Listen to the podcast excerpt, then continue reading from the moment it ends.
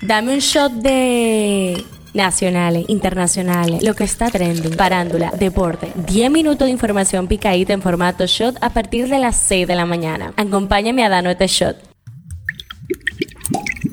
Buen día, feliz jueves 27 de abril, ya casi fin de semana largo. Soy Gabriela de la O y esto es el Shot Diario. El tema que está caliente aquí. El presidente Luis Abinader emitió el decreto 167-23 con el que establece la transformación de la Oficina Metropolitana de Servicios de Autobuses OMSA en empresa pública con nuevo nombre y bajo la coordinación de un consejo de administración que encabeza el Ministerio de la Presidencia. Con esta disposición, el nuevo nombre será Operadora Metropolitana de Servicios de Autobuses y estará constituida como empresa pública de conformidad con la ley número 479-08 General de Sociedades Comerciales y Empresas Individuales, a partir del cual tendrá personería jurídica, patrimonio propio y capacidad para contraer obligaciones comerciales y contractuales según su propio mecanismo de dirección y control. El tema que está caliente allá. El presidente de Colombia, Gustavo Petro, pidió la renuncia de todo su gabinete en medio de las dificultades que enfrenta el gobierno para que sus proyectos de ley sean aprobados en el Congreso. La solicitud, confirmada por los altos funcionarios bajo anonimato no ha sido oficializada aún por Petro, el primer presidente izquierdista del país. La noche del martes pasado, el mandatario se refirió en Twitter a un replanteamiento del gobierno tras poner fin a alianzas con partidos tradicionales claves para el éxito de sus reformas. Esto es lo que está trending. Decenas de ciudadanos denunciaron ayer una sarta de irregularidades en el uso de la tarjeta perteneciente al programa de ayuda gubernamental Supérate. Según expusieron en sus quejas a las afueras de la Plaza Comercial Sanville en el Distrito Nacional, donde esperaban para ser atendidos por el Centro de Atención al Ciudadano.gov, hay a quienes les fue retirada la mensualidad para compras de la canasta de alimentación básica sin ningún motivo aparente, a otros se les consume el monto mensual sin utilizarlo y a algunos simplemente les aparece la tarjeta inhabilitada. En las efemérides, el Día Internacional del Diseño Gráfico, también conocido como Día Mundial del Diseño de la Comunicación, se celebra hoy 27 de abril como cada año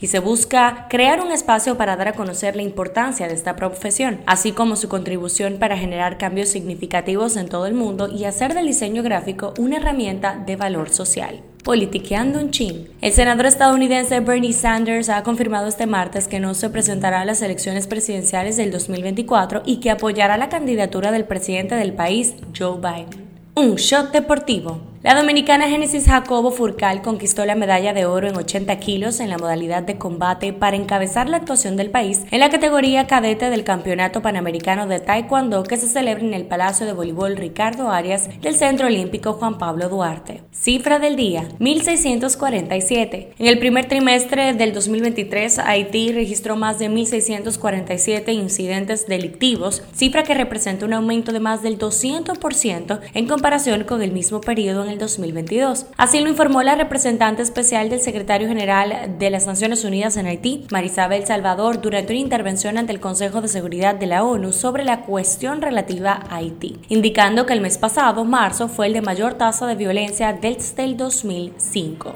Este shot llega a ustedes gracias a Harina Mazorca. Esto ha sido todo por el día de hoy. Recuerden seguirnos en nuestras redes arroba para más actualizaciones durante el día. Nos vemos cuando nos escuchemos.